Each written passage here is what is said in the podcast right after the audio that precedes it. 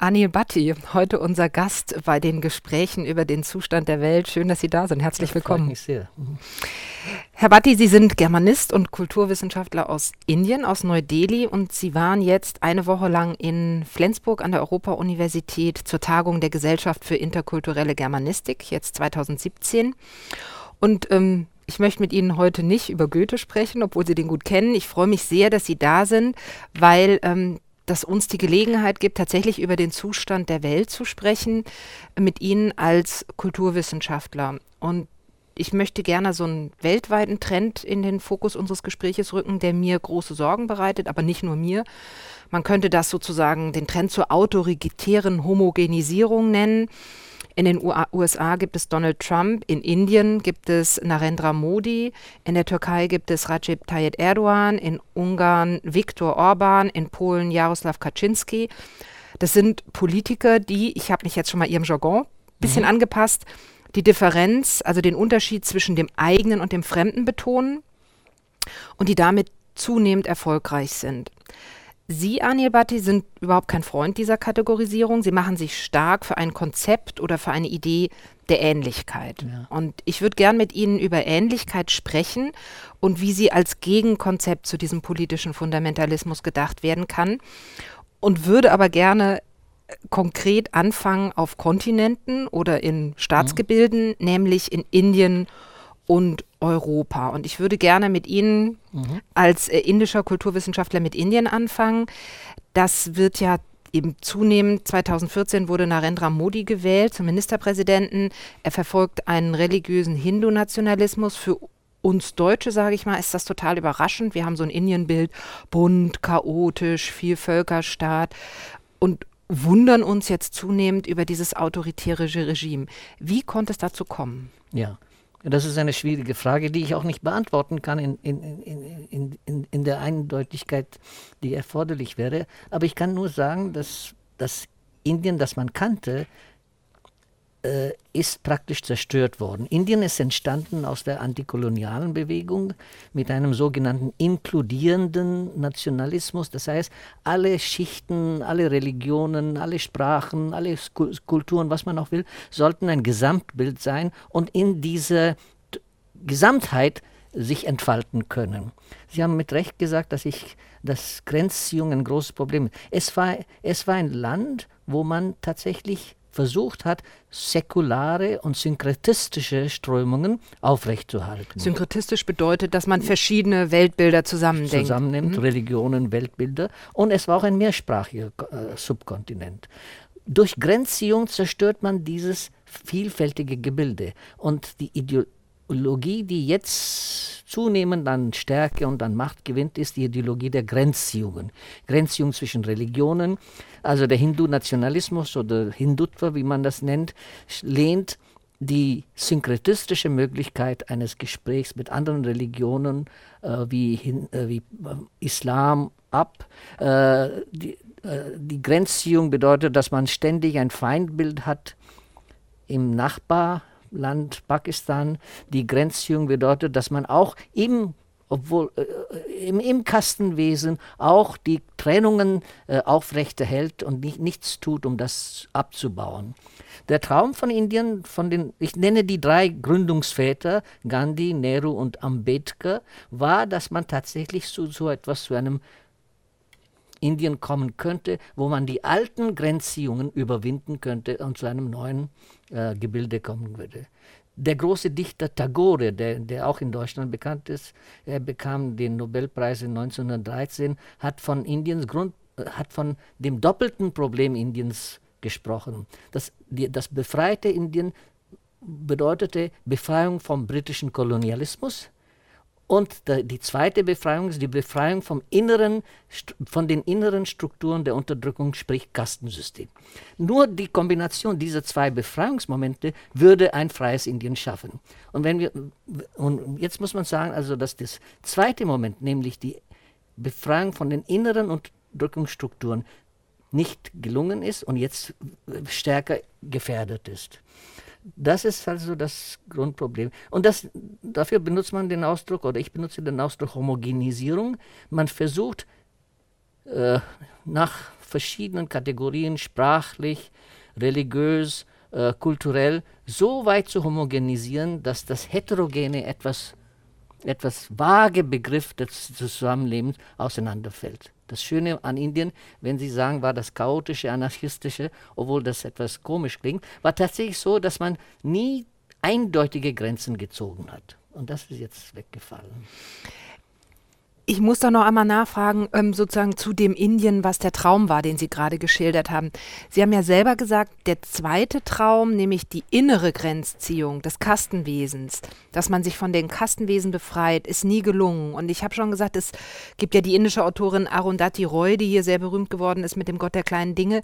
Die hat in einem Interview mit der Süddeutschen Ge Zeitung gesagt, dass Indien immer schon ein Meister im Grenzziehen war und dass dieses Bild, das wir haben, nämlich vom chaotischen, anarchischen, wilden, bunten Indien, gar nicht zutreffend ist. Würden Sie auch so weit gehen, dass man sagt, das Bild stimmt gar nicht und jetzt jetzt kommt dieser Meister des Grenzziehens halt immer stärker zum Vorschein? Ja, ich würde ein bisschen, ich würde äh, äh Arundhati Roy grundsätzlich recht geben, mhm. ja. aber ich würde es ein bisschen anders formulieren. Ich würde sagen, es gab immerhin eine Möglichkeit durch, sagen wir mal so, durch das Engagement vieler Menschen, Studenten, Politiker, erwachsene Menschen, äh, äh, zumindest das Engagement, so etwas wie ein säkulares synkretistisches Indien zu bauen. Mhm. Und in unserem Alltag, wichtig ist, dass unser Alltag säkular und synkretistisch ist. Das heißt, ich kann im Alltag mein Leben so gestalten, dass es mir nicht wichtig ist, ob mein Nachbar ein Moslem ist oder ein Christ ist oder ein Hindu ist, dass, dass, äh, dass ich mein Leben so gestalten kann, dass ich, äh, im, dass ich nicht ständig nach Differenzen sehe, sondern eher die Ähnlichkeiten, die unser Leben charakterisieren, sehen. Also für mich ist es wichtig, wie kommen wir zurecht miteinander, wie kommen wir miteinander und es nicht darum, was, welche Religion hat der andere Nachbar, welche Sprache spricht der. Es kommt darauf an, wie kommen wir zusammen und wie machen wir es, dass wir dann das Geschäft des Lebens meistern. So.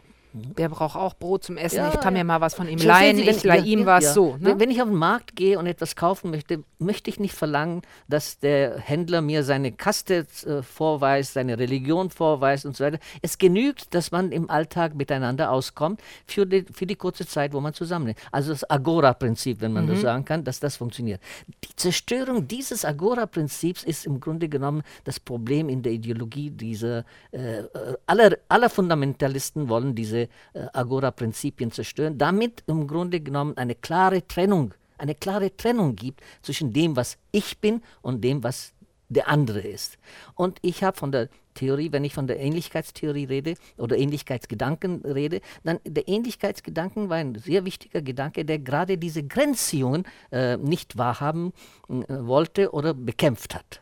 Und mehr plädiert hat dafür, dass die gesellschaftliche Komplexität als Komplexität äh, bleibt. Und das ist das, wo, wenn, wenn, wenn man Arundhati Roy von den Grenzziehungen schrieb und ein bisschen modifiziere, da, weil ich dann diesen Gedanken der Komplexität in den Zen ins Zentrum stellen möchte. Wir leben in einer sehr komplexen Welt mit unterschiedlichen Affiliations, wie man so sagen kann, mit unterschiedlichen Bezugspunkten und in dieser Buntheit der Bezugspunkte, die wir haben, sollte es bleiben. Und dann muss man dann aushandeln, in welche Richtung man geht. Und, das, und dieses Aushandeln in, die, in äh, der Richtung, in die man geht, ist möglich auf der Grundlage, wenn man äh, der, des Ähnlichkeitsdenken. Also im, im Leben gibt es sehr viel, was anders ist, aber dieses Anderssein muss nicht gewissermaßen das Wichtigste werden. Gleichzeitig äh, würde ich auch betonen, Ähnlichkeit bedeutet nicht, dass es eine sinnlose Versöhnung gibt. Es ist, im, Ähnlichkeit bedeutet, dass fast ein, ist fast ein subversiver Gedanke, denn wenn man im Kastenwesen äh, sieht, dass die Kassen getrennt werden nach einer kosmischen Ideologie, dann ist das Verlangen nach Ähnlichkeit, dass die unteren Kassen und die oberen Kassen einander irgendwie ähnlich sind, ein subversiver Gedanke. Wenn man den zugeben würde, mhm. könnte man dieses System nicht aufrechterhalten. Mhm. Und Ähnlichkeit ist auch eine Grundlage für den Gedanken der Solidarität und der Empathie. Und all diese Gedanken sind gegen diktatorische Ideologien, denn die diktatorischen Ideologien gründen auf Feindschaft. Entweder wir Feind, und ihr. Wir und ihr. Mhm. Also Freund und Feind, also ein ganz mhm. altes äh, politisches Schema. Freund, Feind ist die Grundlage der Politik, wenn man äh, Grenzziehungen als Zentrum nimmt. Ähnlichkeit ist eine Subversion dieses Gedankens. Äh, es mag seine politische. Erstens sind alle Grenzen arbiträr, die sind, hm, die sind nicht notwendig, hm. die sind irgendwie entstanden. Es ist eine lange Geschichte, warum die so sind. Und äh, selbst wenn sie da sind, kann man immer sagen, also es ist ungefähr ähnlich dort wie, wie, wie hier. Es gab ein großes einen großen Skandal und auch äh, ein großes Problem in Indien, wenn, äh, als äh, eine Schauspielerin einen Besuch, privaten Besuch machte nach Pakistan und zurückkam mit dem und den, ein Statement äh, äh, herausgab. Ja, eigentlich sind die nicht, gar, gar nicht so anders wie wir. Nicht? Und das war fast ein, fast ein blasphemisch, denn die Grundlage der Feindschaft ist, die sind wirklich anders. Aber wenn man sagt, im Grunde genommen sind sie nicht anders oder nicht sehr viel anders. Ein bisschen Diversität will man haben im Leben, das, das macht das Leben bunt. Aber grundsätzlich anders sind sie nicht. Und, das, und die Ideologie will mit diesem es kann ein bisschen so sein, ein bisschen so sein, nicht, zu, nicht zurechtkommen. Die Ideologie will immer entweder oder. Und das Ähnlichkeitsdenken ist sowohl als auch ein bisschen vage. Das hat mir ganz gut gefallen. Also ich wollte jetzt eigentlich mit Ihnen noch über Indien reden, aber bleiben wir doch mal bei der Ähnlichkeit, weil was Sie jetzt zuletzt gesagt haben, das hat mir gut gefallen, als ich es gelesen habe. Das nennt man auch Fuzziness. Ja, ne? ja. Also es ist so ein Angriff auf ich weiß nicht, vielleicht auch auf eine falsch verstandene Logik, also auf jeden Fall eine sehr binäre Logik, mhm. entweder mhm. oder, schwarz oder weiß, zu sagen, was ist Ähnlichkeit, wenn man jetzt wirklich sagen will, ich will es philosophisch konkret definieren? Mhm. Worin besteht Ähnlichkeit? Wird es ein bisschen kompliziert, oder? Es wird kompliziert, aber auch, auch, auch, auch wiederum nicht so. Man, am besten ist man äh, die klassische Definition von den Philosophen und so ist, dass man Ähnlichkeit nur dann feststellen kann, wenn zwei Sachen nebeneinander gestellt werden. Wenn wir zum Beispiel diese Tasse nehmen und diese Tasse. Die sind sich sehr ähnlich. Die sind sich sagen. sehr ähnlich, aber mhm. das stellt man fest, nur wenn man die nebeneinander stellt. Mhm. Wenn sie ganz weit weg sind, kann man dann wahrnehmen, okay, die sind anders. Nicht? Mhm. Also Ähnlichkeit ist diese, diese Figur, die zustande kommt, wenn zwei Gebilde in de, äh, so in diese Nachbarschaft geraten und dann so gesehen werden können. Also es kommt in, in, so gesehen ist es ein philosophisches oder ein geometrisches oder ein Relational. Rela also mhm. Ähnlichkeitsdenken mhm. ist ein relationelles Denken. Mhm. Wenn man das aber kulturell fruchtbar machen würde, dann sieht man das Ähnlichkeitsdenken, das betont, was alle Ideologien der Trennungen hm, äh, nicht, nicht wahrhaben wollen. Es zeigt, dass es viel mehr Gemeinsamkeiten gibt, als Trennmöglichkeiten gibt. Und an die großen äh, Staatsgebilde, wo das funktioniert hat, wo man dann immer wieder äh, sagt, es gibt äh, mehrere Religionen, es gibt mehrere Sprachen, es gibt mehrere kulturelle Gebilde, funktionierten aufgrund dieser, was man nennt, die Gemeinsamkeiten, die es gab. Das, die Habsburger Monarchie war das letzte große Beispiel in Europa, wo es wo aufgrund von mehreren Sprachen, mehreren Re Religionen, mehreren kulturellen Traditionen, mehrere, mehrere Formen des Alltagslebens möglich war, ein komplexes Gebilde äh, irgendwie äh, zustande zu bringen, das irgendwie funktioniert hat. Und das irgendwie ist wichtig. Nicht? Äh, man, man sagte, äh, man, es gab immer dieses Bild vom Fortwursteln im, im, in der Habsburg. Irgendwie ist man weitergekommen. Und die großen Schriftsteller wie Musil, die von Kakanien sprachen. Dieses Kakanien war das schwer zu definierende, aber irgendwie funktionierende Gebilde, was nicht ganz perfekt war. Und die Betonung des nicht ganz perfekten, des vagen, fuzzy, ne? Sind dabei. Aber das bedeutet nicht, dass das nicht präzise Bilder sind. Fuzziness ist ein sehr präziser Konzept. Also es, äh, äh, die Ingenieurwissenschaften wissen ganz genau, was sie mit Fuzzy meinen und wie man mit Fuzzy arbeitet. Viele Geräte, die wir haben, funktionieren auf der Basis von Fuzziness. Okay. Fuzziness ist nichts unpräzis. Fuzziness ist aber nur, dass man die Ränder wahrnimmt, das Ungefähre wahrnimmt und das ernst nimmt. Und das alles nicht sauber zwischen entweder oder binär trennt. Und das Ähnlichkeitsdenken ist die Grundlage von komplexen Gebilden, auch politisch, wo eine zu starke Definition das Gebilde zerstören würde. Und das versuchen dann diejenigen, die das nicht haben wollen, zu zerstören. Wodurch ist zum Beispiel die Habsburger Monarchie oder in Indien, jetzt vielleicht kommt es auch in Indien, äh, hoffentlich nicht, aber vielleicht zerstört worden, dadurch, dass man eine ganz klare nationalstaatliche Bildung haben, Gebilde haben wollte, im Sinne von Herde, ein Sprache, ein Volk, ein Territorium und nicht in der Fähigkeit, alles durchmischt zu erleben, äh, existieren wollte. Die Zerstörung der Habsburg-Monarchie, die, äh, Zerstörung Jugoslawiens auch, ja, ist, weil man plötzlich ein Prinzip bevorzugt und dieses Prinzip durchsetzt.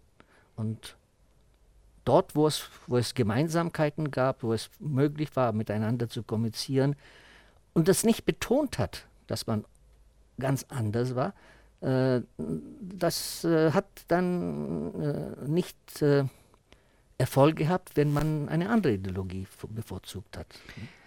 Also ich finde dieses Ähnlichkeitsprinzip, das ich bei Ihnen jetzt zum ersten Mal gelesen habe, total attraktiv und spannend und denke, das äh, ist erfordert aber viel. Es erfordert auszuhalten, dass ich eben unklare Ränder habe, dass ich nicht ganz klare Zuschreibungen habe, dass ich vielleicht nicht eine Identität habe, ähm, dass die Dinge viel weniger klar sind. Und als Sie von der Habsburger Monarchie gesprochen haben, sagen, nicht perfekt, irgendwie durchwursteln.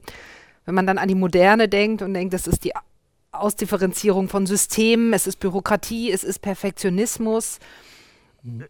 Habe ich das Gefühl, dass dieses Ähnlichkeitsprinzip da Schwierigkeiten hat. Ist das so? Ja, das ist so. Also, ich glaube, es ist bewusst so. Äh, äh, aber wie gesagt, als ich sagte, Fasines ist nicht, äh, ist nicht ein Gegenbild zur Präzision. Äh, die Habsburger Monarchie hatte auch eine sehr präzise Bürokratie. Hm. So ist es nicht. Also die Bürokratie war überall in der Lage, präzise zu sein in ihrer äh, Durchwursteltheit. Hm? Mhm, hm. okay. das, das, das, das, das, muss man so sehen. Ich glaube, Musil hat das am besten formuliert.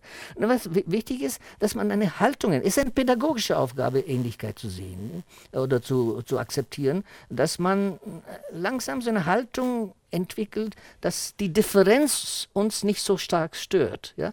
Also ich habe das formuliert als eine Indifferenz gegenüber Differenz, als eine Haltung im Ähnlichkeitsdenken. Äh, die Welt ist bunt. Aber sehen Sie, äh, das beste Beispiel ist Rassismus, denke ich. Denn das Kastenwesen, das ist, äh, liegt weit weg. Aber der Rassismus ist im Alltag vorhanden. Das eine Merkmal in, im menschlichen Leben, nämlich ein Merkmal nur, reicht aus, um eine ganz große Theorie zu machen über die grundsätzlichen Unterschiede zwischen den Menschen auf dieser Seite und jener Seite. Hm? Und das eine Merkmal ist nur die Hautfarbe. Sonst nichts. Die Gemeinsamkeiten, die es gibt, die auch von den Naturwissenschaftlern betont werden, das ist im Grunde genommen so nicht, dass es genetisch nicht zu rechtfertigen ist und so weiter und so weiter. Das fällt weg, weil man ein optisches Bild in den, ins Zentrum rückt und das, das, man macht das zur Grundlage des Denkens. Aber wenn man sagt, ich bin eigentlich indifferent, äh, Physiognomie ist mir nicht so wichtig, oder vielleicht ist es wichtig, äh, Farbe ist mir nicht so wichtig, oder vielleicht ist es wichtig. Das heißt, man macht nicht eine Ideologie daraus, sondern es ist nur ein ästhetisch begründbares System der Präferenzen, die man hat. Dann ist man indifferent gegenüber Differenz und begründet seine Vorliebe für die eine oder die andere Richtung nicht auf der Grundlage von einer Ontologie, sondern einfach auf der Grundlage einer Ästhetik des Lebens. Sie, Sie wollten nicht über Goethe sprechen, aber ab und zu muss man auch Goethe sprechen. Goethe war einer, der, der, der diese der das auf sehr wunderbare Art und Weise gesagt hat. Er hat diesen Begriff der Weltliteratur, wenn nicht erfunden, so doch auf jeden Fall populär gemacht. Und in einem schönen Gespräch mit Eckermann äh, berichtet er darüber, dass er einen chinesischen Roman liest und der Eckermann, der ein braver Bürger ist, äh, sagt, wie unsere Ideologen der Fremdheit und Eigen und Fremd, sagt, das muss doch sehr fremd sein. Und Goethe sagt, eigentlich nicht, die sind mehr oder weniger so wie bei uns, so wie bei meinen Hermann und Dorothea. Nun, also so ein Satz ist so radikal in seiner mhm. Beiläufigkeit. Und dieses Beiläufig ist das Wunderbare. Es ist mehr oder weniger ungefähr so. Hm? Das ist gut. Aber dieser selbe Goethe hat irgendwann im anderen Gespräch dann gegenüber einem Besucher aus England betont, dass er auch durchaus in der Lage ist, viele Menschen nicht zu mögen oder vieles nicht zu mögen. Es gibt kein Political Correctness. Ich, das möchte ich betonen. Und das kann man bei Goethe lernen. Diese Beiläufigkeit, mehr oder weniger, aber auch nicht immer politisch korrekt, bloß weil jemand so ist, muss ich ihn mögen. Wir müssen nichts Wir müssen nur einfach indifferent sein gegenüber Differenz und aus dieser Differenz nicht eine Ideologie machen, dann würde die Gesellschaft einigermaßen funktionieren. Eine Gesellschaft, in der es mehrere Sprachen gibt, das heißt keinen Sprachenstreit gibt. Sie wissen also, die blutigsten Konflikte entstehen, weil es mehrere Sprachen gibt. Hm? Dass es mehrere Sprachen gibt, dass wegen Religion, dass wir einander bekämpfen wegen Religion, dass wir äh, dass wir nicht begreifen, dass wir vieles im Leben teilen können, dass wir das nicht betonen. Auf der gleichzeitig aber zuzugeben, dass all das auch zusammenhängt mit der Politik der Macht und der Unterdrückung. Die, die großen Momente im antikolonialen Kampf aller unterdrückten Völker äh, zu allen Zeiten war der Versuch, ein inkludierendes ja, ein inkludierendes Moment zu haben gegenüber der Ideologie der Unterdrückung. Solidarität. Die Hindus und die Moslems waren ja da auch ja, zusammen ja, ja, gegenüber die Briten. Da, da, da ging das. Ja, ne? ja, da ging es. Das, das ist das beste Beispiel. Da ging es, äh, da ging es, die waren, die, diese in, an, antikoloniale Bewegung von Gandhi äh, gewissermaßen geleitet, möchte ich sagen, äh, funktionierte auf der Grundlage dieser religiösen äh, Zusammenarbeit, äh, sprachlicher Zusammenarbeit und der Möglichkeit, äh, die Befreiung nicht als eine Befreiung im Interesse nur einen Teil der Bevölkerung zu sehen, sondern als ein Gesamtbild. Man, man, wollte ein freies Indien haben. Das heißt, in Indien, wo es Hindus gab, Moslems gab, Christen gab und meinetwegen alle Weltreligionen gab, wo alle Sprachen florieren könnten, es sollte ganz in dem berühmten Spruch, all, es sollten mehrere Blumen vorhanden sein, alle, alle sollten blühen. Hm? Tausende blühen sollten blühen. Aber das, die Zerstörung dieses Bildes ist das Problem des heutigen Indiens und meines Erachtens auch das Problem in vielen anderen Teilen der Welt, wo man diese mehrsprachige, pluri, ich sage immer plurikulturelle Welt. Also der, äh, ich versuche einen Unterschied zu machen zwischen Multikulturalismus, das bedeutet, wir haben mehrere Kulturen, aber die sind nebeneinander. Hm? Mhm. Aber plurikulturell ist, wenn sie ein bisschen ineinander übergehen. Der Gedanke der Verwandlung, der Metamorphose, des Ineinander, des Überlappens. Und das ist auch ein Teil des äh, Ähnlichkeitsdenkens. Das ist alles, wir sind nicht identisch. Und ich glaube, das Wort Identität sollte man allmählich nicht abschaffen. mehr benutzen. Abschaffen, nicht mehr benutzen. Ist, es hat für sehr viele böse Situationen im politischen und im persönlichen Leben äh, ist verantwortlich dafür. Sondern es gibt überlappende Momente, wo man teilweise übereinstimmt, teilweise nicht übereinstimmt. Und diese Überlappung, das ist wie in, in der Übersetzung.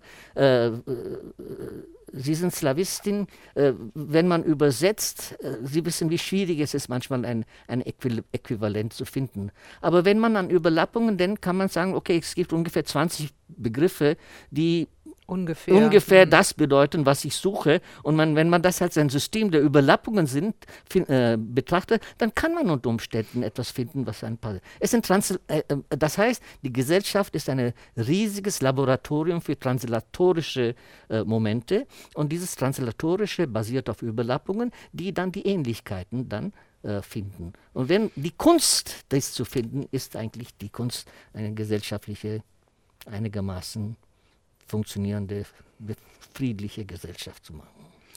Anil Bhatti, das klingt äh, toll.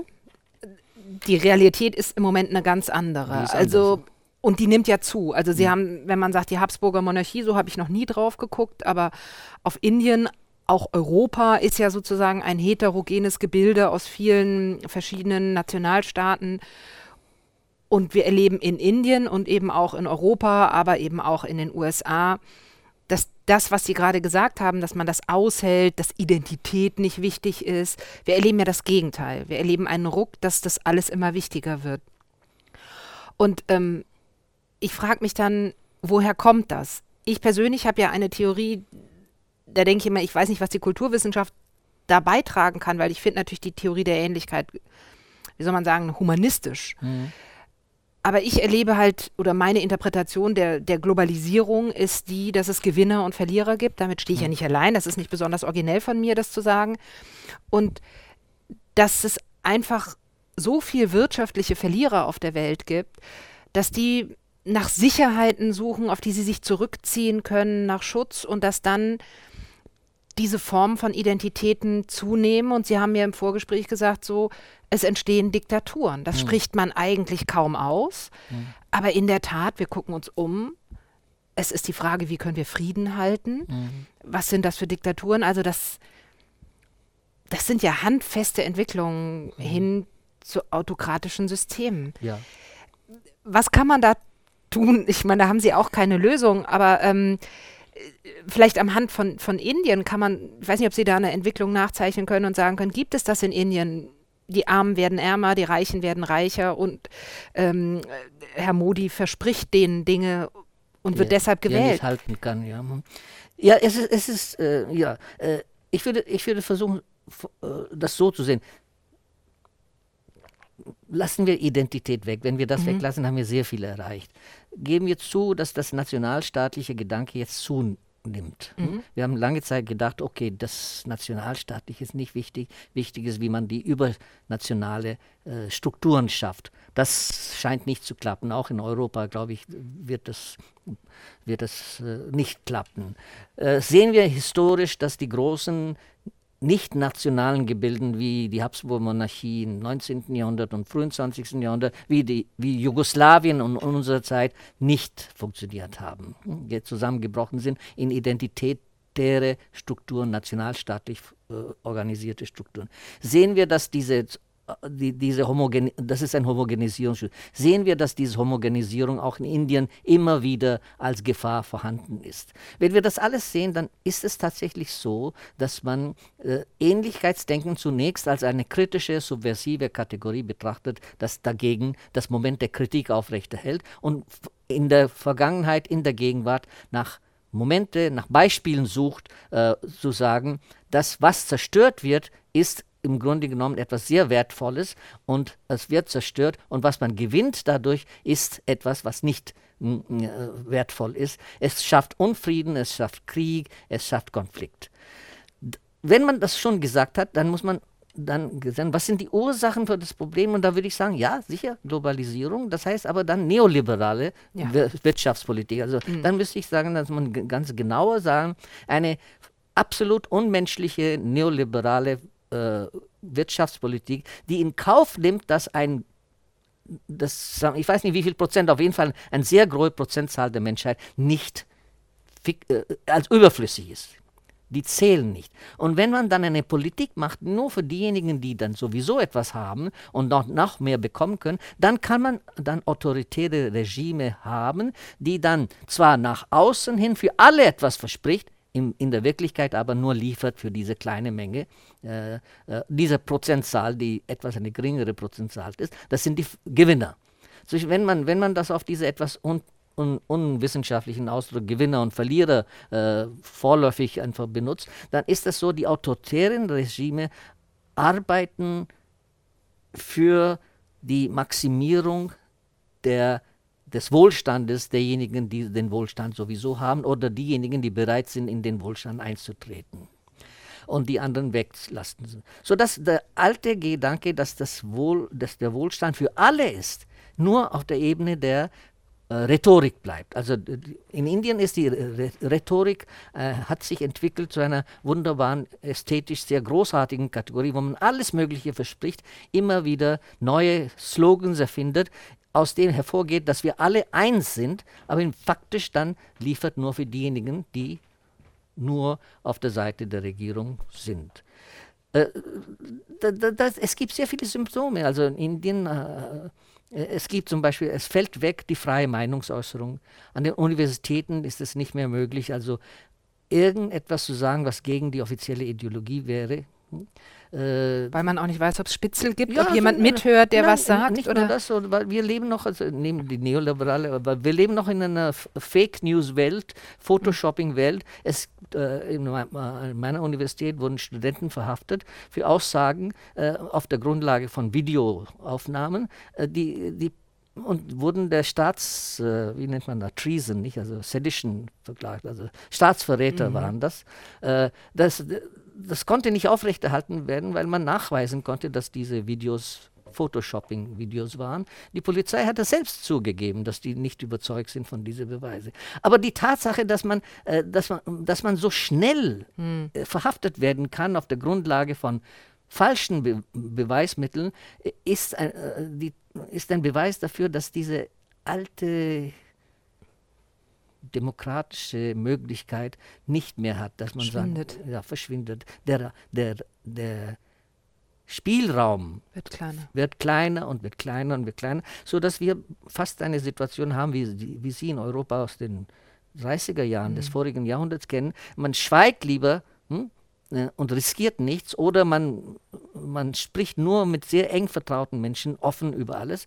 Nach außen hin tut man so, als ob alles in Ordnung ist. Das ist das, das, äh, es entsteht eine Atmosphäre der Gleichmacherei, der, der Gleichschaltung ja, auf, und auf der Grundlage von reellen Gewalt. Ich habe äh, in unserem Vorgespräch erwähnt, dass eine sehr mutige Journalistin erschossen wurde dafür, dass sie tatsächlich seit mehreren Jahren äh, für Rationalität, für diese äh, für dieses säkulare Denken plädiert hat. Und das ist ein Trend in Indien dass man vieles, vieles durch Gewalt löst, was früher nicht denkbar Lynchmorde nehmen so, ne? Das Schockierendste Diese Kuhpolizei, ja, davon habe ich ja, gelesen. Das, ja, ja, es gibt, Lynchen ist eine neue Form der Konfliktlösung. Äh, und das war undenkbar.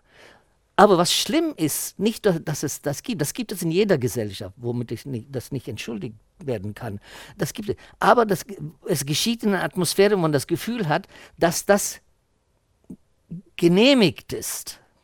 Nicht wahr? Das heißt, von den Macht, von denjenigen, die die Macht besitzen, gewissermaßen toleriert wird. Die Toleranz ist nicht für diejenigen, die eine andere Meinung haben. Die Toleranz ist für diejenigen, die dann Gewalt ausüben. Und dann sagt man, die wurden provoziert. Wer wurde provoziert? Diejenigen, die Gewalt ausüben. Hm? Wurden provoziert durch denen, die einfach ihre demokratische Rechte fordern. Und das ist ein, ein, wenn man so will, eine Verschiebung der Optik, die dann sehr gefahr, gefährlich ist für jede Demokratie, wo, wo, wo es möglich ist, äh, Leute, die Gewalt ausüben, in Schutz zu nehmen, dadurch, dass man sie nicht kritisiert, hm. dass man das lau laufen lässt. Die, es gibt, äh, Indien hatte die wunderbarste, freieste Presse der Welt. Hm? Äh, äh, äh, aber es gibt sehr wenige Zeitungen, die ganz offen ihre Meinung sagen können. Viele sind mehr oder weniger äh, treue Regierungssprecher geworden. Aber wie, also wenn Sie das jetzt so sagen, dann ähm, frage ich mich, wie, wie ist das, wenn man in so einem Land lebt und so zunehmend merkt, dass die Spielräume kleiner werden, dass man vorsichtiger sein muss, dass man eben so Fälle hat, wo Leute gelyncht werden, wo dann die Mörder nicht verfolgt werden. Davon spricht Arundhati Roy in diesem Interview ja, ja auch, ne? sagt, dass sie Personenschutz teilweise hat und so.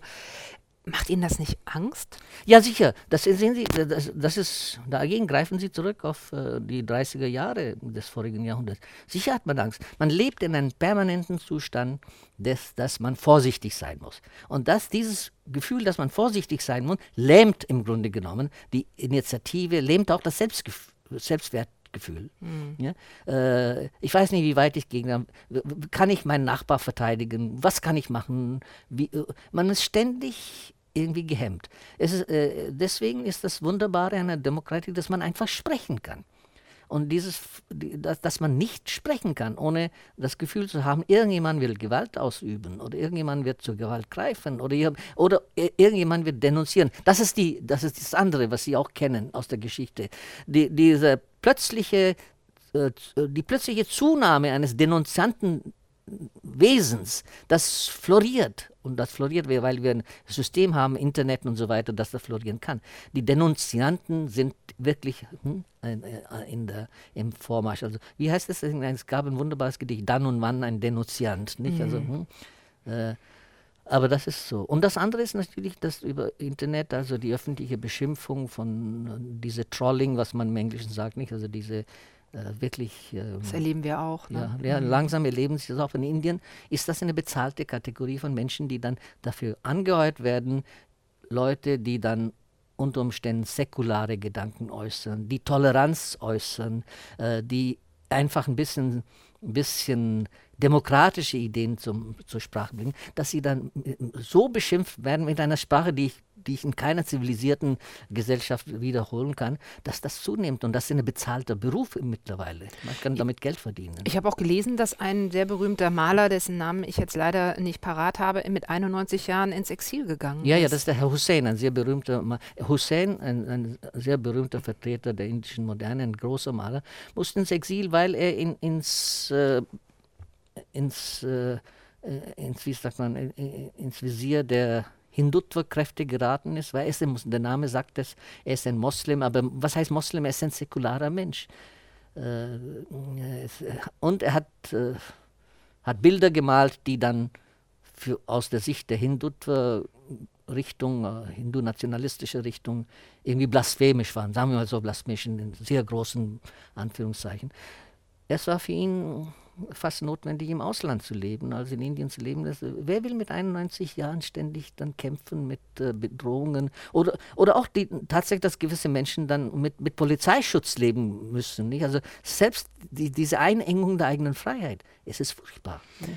Was mich aber überrascht, oder was heißt überrascht, was ich immer noch nicht wirklich verstanden habe, ist, wenn wir davon ausgehen, also was Sie gerade auch gesagt haben, dass so eine Neo, also die neoliberale Ausprägung der Globalisierung, die eben die Welt in Gewinner und Verlierer und zwar viel mehr Verlierer als Gewinner aufteilt, dass Sie haben ja auch gesagt, ähm, dass von der Regierung in Indien eben Wohlstand versprochen wird. Das heißt ja, wir wollen zur großen Weltmacht, wir haben China als Konkurrenten, ja. aber wir wollen eben äh, äh, wirtschaftlich erfolgreich werden, wir wollen Wohlstand für alle haben.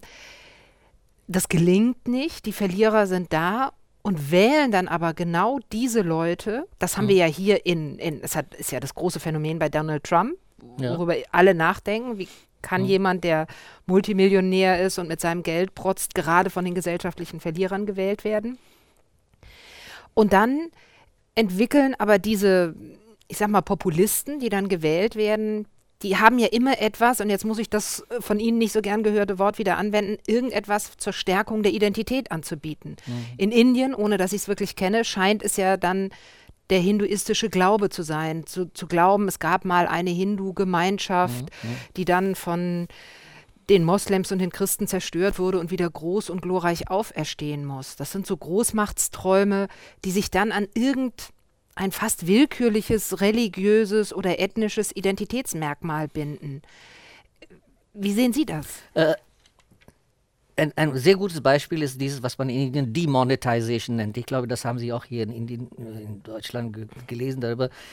Über Nacht wurde, glaube ich, ähm, ein Großteil indischen, des indischen Geldes wertlos, von der Regierung wurde es wertlos, weil sie damit hofften, äh, Korruption zu dämmen und so weiter. Und, und, äh, und die haben dann neue Banknoten drucken wollen und so weiter. Das war ganz chaotisch und mittlerweile weiß man, dass es nicht gelungen ist. Also das Ziele wurden nicht erreicht. Die Ziele, dass man die Korruption eindämmt, äh, wurde, wurde, nicht erreicht, dass man dadurch den Terrorismus bekämpft, wurde auch nicht erreicht. Alles, man hat nichts erreicht. Was geschah ist, aber die Banken wurden reich hm, und sehr viele Schulden wurden dann frei, äh, wie sagt man, äh, erlassen. Ja? Mm. Groß, die großen Firmen, die Schulden wurden erlassen. Gut, das ist auf der einen Seite. Aber im Prozess dieser ganzen Demonetization haben sehr viele Menschen ihr Leben äh, verloren, äh, viele haben ihre Jobs verloren, es gab, es gab sehr eine Verbreitung der Misere.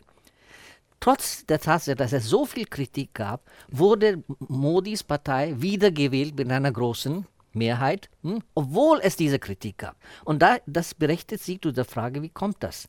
Und Sie sagen, dass es, ich glaube, äh, ich würde ein bisschen differenzieren. Es kommt weil in einer Situation der Hoffnungslosigkeit der Populismus damit lebt, dass er Hoffnung verspricht dort, wo die Hoffnungslosen sowieso keine Hoffnung haben. Es hat nichts mit Identitätsstärkung zu tun.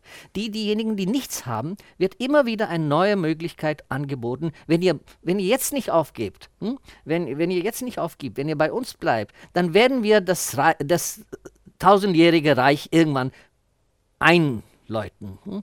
Wenn ihr jetzt aufgebt, dann werdet ihr nichts bekommen. Derjenige, der etwas verloren hat, ihm wird gesagt, du kann, warte noch ein bisschen, du wirst doch reich werden. Und mit dieser Hoffnung leben sie weiter, weil sie keine Konkurrenz haben. Nicht? Also das darf man auch nicht sehen. In einem demokratischen Land ist Modis Partei diejenige Partei, die gewinnt, weil die Konkurrenz einfach nicht stark genug ist oder nicht eine Politik der Gemeinsamkeit zurechtbringt, also keine Einheitsfront schafft, um um, um, um eine glaubwürdige Gegenpolitik aufbaut, die dann äh, dem Trend was entgegensetzen etwas dagegen können. Es gibt natürlich, es gibt so, so, so ist es nicht. Also es gibt natürlich eine Gegenpolitik von den Linken, von der, äh, aber die sind sehr klein. Nicht? Also, das ist bei uns ja genauso. Ja, ist in ja. Europa so, ist in Deutschland ja, so. Es gibt eine, ich möchte ja nochmal nachfragen, weil das habe ich noch nicht verstanden. Sie haben gerade gesagt, Sie würden nicht sagen, dass es was mit Identität zu tun hat, sondern den Hoffnungslosen Hoffnung geben. Da bin ich einverstanden. Aber die sagen ja nicht einfach, ihr werdet reich. Die sagen ja, America äh, great, ja, sozusagen. Die Großen, die sagen, ähm, Hautfarbe und Ethnizität, Ethnizität wird doch wieder wichtig. Mhm. Die Flüchtlinge ähm, sind, also es geht um ihr und wir und aus Religion und äh, Rasse zugehörig, sage ich mal, werden werden Privilegien abgeleitet, die es zu verteidigen gilt. Und da ist schon mein Gefühl, dass das was mit einer, mit einer Identitätsstärkung zu tun hat. Sonst könnte man ja einfach sagen, wählt mich und ihr kriegt Geld. Das tun die Leute ja Nein, nicht. Natürlich nicht. Äh, äh, ja, aber da muss man, also ich vermeide das Wort Identität aus, aus den Gründen, die wir schon diskutiert haben. Ich würde sagen, was den Leuten geboten wird, werden neue Feindbilder auf der einen Seite mhm. oder alte Feindbilder. Hm? Es gibt immer wieder das Feindbild Pakistan hm? mhm. oder das Feindbild Islam. Hm? Mhm. Deswegen dieses Lynchen, das Lynchen hängt damit zusammen, dass man vermutet, dass irgendjemand äh, ein äh, Rindfleisch hm, transportiert und Rindfleisch ist verboten im Hinduismus, äh, dass man ein Feindbild aufrechterhaltet, äh, hält, dass man neue Feindbilder gibt und dass man sagt, also dass die Leute, die dann denen es schlecht geht, würde es sonst nicht sonst nicht besser gehen, wenn es eine andere Regierung wäre. Nur diese Regierung kann versprechen, dass es besser wird. Dass es nicht bis jetzt besser geworden ist, hängt mit, ja, das ist, die, das, ist der, das populistische Argument, das hängt mit Sabotage, hängt mit allen möglichen Leuten, die zusammen. Man, man geht nicht logisch ans Problem, man geht emotional mhm. ans Problem. Und diese Emotionalität und eine zersplitterte Opposition kann dazu führen, dass man, dass eine sehr gut organisierte, äh, diktatorisch veranlagte Partei immer wieder gewinnen kann, weil sie einfach die besseren Mittel hat und auch Internet besser beherrscht und äh, Netz und so weiter besser beherrscht. Das ist die modernste, in dem mhm. Anführungszeichen modernste Partei, weil sie weiß, wie man mit den modernen Medien umgeht. Die Medien sind ganz auf ihrer Seite. Mhm. Und welche Rolle spielt der Hinduismus in dieser, ich meine, ich, ich, den Hinduismus gibt es ja wahrscheinlich genauso wenig wie den Islam und das Christentum, aber wie, welche Rolle spielt diese Betonung dieser Glaubensrichtung? Das, das betont das, was der konservative Hinduismus immer haben wollte. Hm? Das ist schon richtig. Deswegen nennt man das Hindu. Es gibt, äh, es gibt sehr wenige, die vom konservativen Hinduismus kommen, die dann tatsächlich etwas inhaltlich gegen dem vorbringen könnten, was, was die Modi-Partei vorbringt. Was es dann gibt, ist, es gibt dann diejenigen Hindus, die gläubige Hindus sind, die haben gesagt, das Wesen des Hinduismus ist Toleranz. Hm? Und das, was, was diese Partei mit Hindutva meint, ist nicht das Tolerante, etwas, wie gesagt, ich betone es nochmal, etwas chaotische, nicht definierbare Hinduismus, das wir alle kennen und viele mögen und viele auch emotionalen Gründen loben, wo es tausend Götter gibt und man kann je nach Lust und Laune einen Gott wählen an einem Tag und einen anderen an einem anderen Tag. Das heißt, es gibt dieses alte Hinduismus äh, oder alt-neue Hinduismus äh, bestand daraus, dass man keine fix definierte Text äh, äh, also ein, ein, Buch hatte. Nicht? Also es gab kein Buch wie die kein Bibel. Koran, keine Bibel. keine mhm. Bibel. Ja. Es, es gibt keine Autorität in dem Sinne, wie man den Papst hat oder ähm, irgendwas ähnliches hat. Äh, man hat sehr große Freiräume, äh, man kann entscheiden, wer, äh, regional sind viele Gottheiten dann äh, mal wichtig, mal unwichtig. Man hat die Mythen dann auch sehr frei äh, interpretiert, also die großen Mythen, und das ist ein gutes Beispiel. Die großen Mythen in Indien hatten immer Varianten und unterschiedliche unterschiedliche Auffassungen von Gut und Böse und wer gewinnt und wer verliert. Ein, eine der ersten Maßnahmen dieser neuen Hindutva-Bewegung war, dass die Mythen dann reduziert wurden zu einem kanonisch eindeutigen äh, Text. Äh, und dieser Text wurde dann, dann äh, der Text, den man, zu, äh, dem man folgen war. Ein, einer der ersten Skandale war ein sehr schöner Text von einem indischen Kulturwissenschaftler Ramanujan über die vielen Variationen der Ramayana-Geschichte, das ist dieser berühmte alte Mythos, dass diese Variationen der Ramayana-Geschichte zum Ramayan gehören. Das heißt, man hat viele Varianten. Dieser Text musste von den Universitätscurricula entfernt werden, weil er dem Hindutva-Gedanken widersprach. Es gab ein Indien, wo Ramanujans Text Teil des Universitätscurriculums werden konnte, weil dieser Gedanke, dass man ein plurikulturelles Indien hat, mit vielen Deutungsmöglichkeiten eines so großen. Man, kann, man hat wenige Kulturen der Welt, wo man ein Grundmythos, äh, äh, ein Text, was zum Grundmythos gehört, so frei interpretieren kann, dass man das Böse und das Gute und so weiter, je nach Lust und Laune, nach Region und nach, nach Interpretationsmöglichkeiten dann ändern kann. Äh, und dass man das dann zerstört, indem man sagt, es gibt nur einen Text, eine Bedeutung, ein Kanon und dem hat man zu folgen. Eine autoritäre Verengung, ne? Das ist eine autoritäre Verengung, die dann diese. Was verloren geht, ist diese Freiheit. Also dieser mhm. Ramayana-Text, äh, Ram ist der Gute, das Gott. Äh, seine Frau Sita hat, äh, ist entführt worden von einem bösen Ravana. Äh, das ist der Böse, der Dämon. Und es gibt viel Spielraum in dieser Konstellation, um das Gut und Böse anders zu verteilen, je nachdem, wo man ist.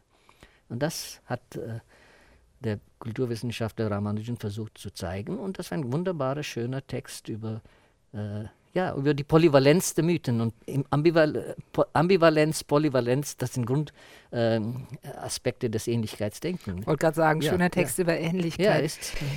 Ich habe jetzt auch mal eine Frage. Wir haben jetzt über Indien und über Ähnlichkeit geredet. Wir haben immer mal wieder Europa gestreift. Sie haben so ganz nebenbei gesagt, so große heterogene Gebilde wie die Habsburger Monarchie oder etwas weniger groß, aber wie Jugoslawien sind zerstört oder haben es nicht, haben nicht überlebt. Indien möglicherweise steht vor so einer Gefahr mhm. zumindest.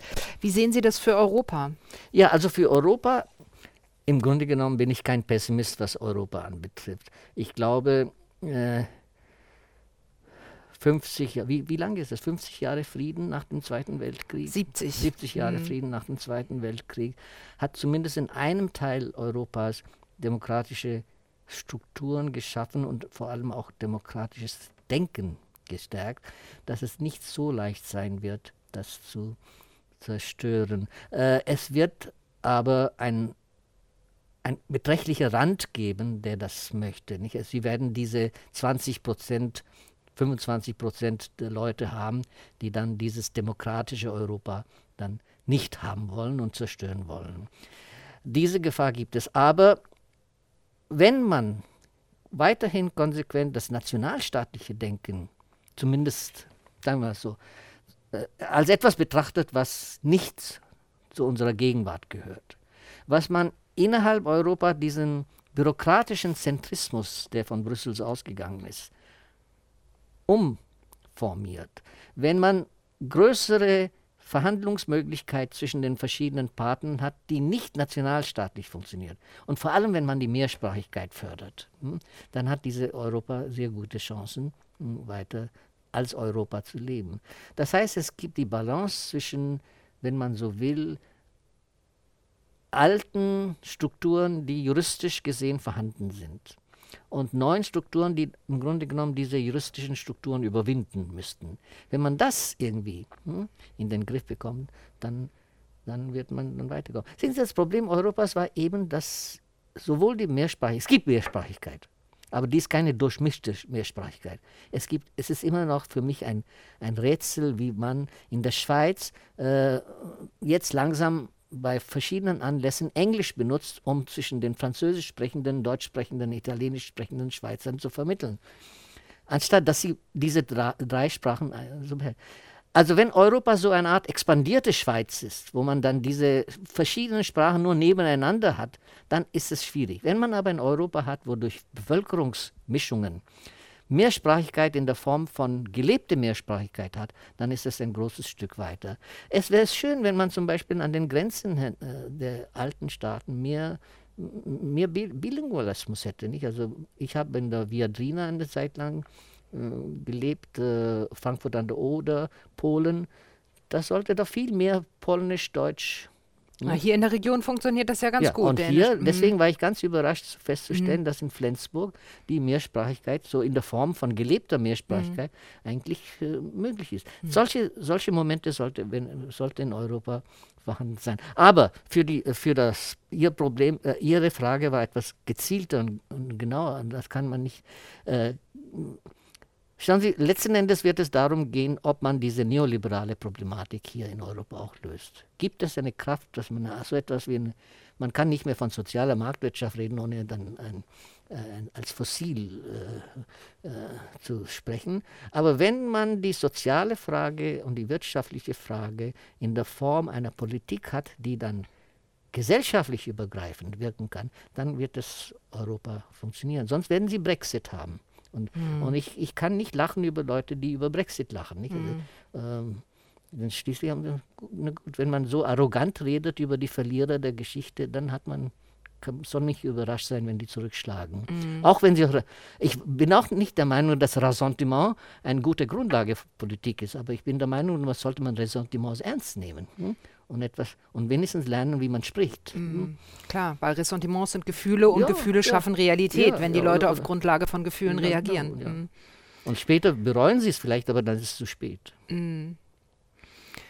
Ja, die soziale Frage, glaube ich, auch ist eine große Frage, ob wir das schaffen, auch eine große Frage. Ich habe jetzt zum Schluss aber noch eine persönliche Frage an Bitte. Sie. Wir haben jetzt über Indien, über ähm, äh, Ähnlichkeit, über Europa gesprochen. Wir haben Deutsch miteinander gesprochen, weil Sie Germanistik studiert haben. Ich frage mich, warum haben Sie in Indien, in Neu-Delhi, ich weiß nicht, ob Sie damals schon in Neu-Delhi gelebt haben oder Nein. wo Sie gelebt haben, wo immer Sie waren als junger Mensch, haben Sie sich ja irgendwann entschieden, Germanistik zu studieren. Und ja. ich frage mich, warum. Ja, das ist eine sehr schwierige Frage, weil, sie, weil ich keine Antwort habe dafür. Ich würde sagen, immer im Leben gibt es immer Zufälle. Und ich bin froh über den Zufall, der mich hierher geführt hat. Aber ich kann Folgendes sozusagen aus zurückblicken kann ich folgende Logik dann, die nicht die richtige Logik sein muss, aber folgende Logik dann herausdestillieren. Ich habe mich immer für mehrere Literaturen und Sprachen interessiert. Äh, und in meinem äh, Universitätssystem oder Bildungssystem gab es das, was man vergleichende Literaturwissenschaft nennt oder äh, nicht. Man konnte verschiedene Sprachen wählen und deren Literaturen studieren. Ähm, und unter den Angeboten, die man damals hatte oder die ich damals mir zur Verfügung standen, Englisch kam nicht in Frage, weil wir alle können Englisch. Also man vergisst immer, dass Indien ein englischsprachiges Land auch ist. Mhm. Ja? Also haben, sie haben Arundhati Roy schreibt auf Englisch, Salman Rushdies neuer Roman ist auch erschienen und so weiter. Also Englisch ist selbstverständlich. Warum soll ich etwas, was selbstverständlich ist, studieren? Ich kann das sowieso. Nicht? Sie wollten mehr ja, haben, die, Zusatz. Die, Arro ja, die Arroganz der Jugend sagt da, okay, T.S. Eliot, das kann ich sowieso. Hm? Mhm. Aber Französisch, das sind sehr interessante Schriftsteller, habe ich nicht. Äh, Deutsch war sehr bekannt, ah, habe ich nicht. Russisch. Also Französisch, äh, unter diesen Möglichkeiten, die engste Wahl war Russisch oder Deutsch. Und Deutsch äh, Französisch weniger, weil es in französischer Literatur mich nicht besonders interessiert hat. Äh, was macht man? Äh, aber Deutsch war sehr interessant. Äh, Russisch war ein starker Kandidat, nicht wegen Dostoevsky und all diese Sachen. Ja, ja, ja. Also beinahe wäre ich ein Slavist geworden. Ja. Ich habe auch später auch ein bisschen Slavistik gemacht. Aber Deutsch war interessant aus zwei Gründen. Erstens Brecht mhm. und zweitens die Philosophie. Hm? Mhm. Die, die, die Idealisten. Äh, ja. Schopenhauer, Nietzsche. Nein, nein, weniger. Nietzsche ja, aber dann so auch, die, auch so Hegel und mhm. Hegel und Marx und so weiter. Das ist Deutsch und Brecht ist Deutsch. Das hat gereicht, um Deutsch als interessantere Variante der europäischen Sprachen zu haben. Das war damals, wo man nur diese Möglichkeiten hat. Heute würde es, kann es sein, dass ich heute eher Chinesisch machen würde oder so etwas ähnliches. Nicht? Aber aus den Möglichkeiten, die es da gab, Deutsch oder Russisch waren die zwei Möglichkeiten, die in Frage kamen. Und Deutsch hat dann war favor wurde favorisiert von mir, eben aufgrund der großen Schriftsteller, die ich damals schon kannte. Heine und Brecht, sagen wir so ein bisschen mehr. Heine, und Brecht, ja. Und die Philosophie, die dann die 19, das 19. Jahrhundert war. Ich kann äh, das nur begrüßen, dass Sie das gemacht haben, weil das hat äh, mir heute die Möglichkeit gegeben, mit Ihnen auf Deutsch zu reden und ich möchte mich ganz herzlich bedanken. Ja, ich danke Ihnen auch für die Einladung. Vielen Dank.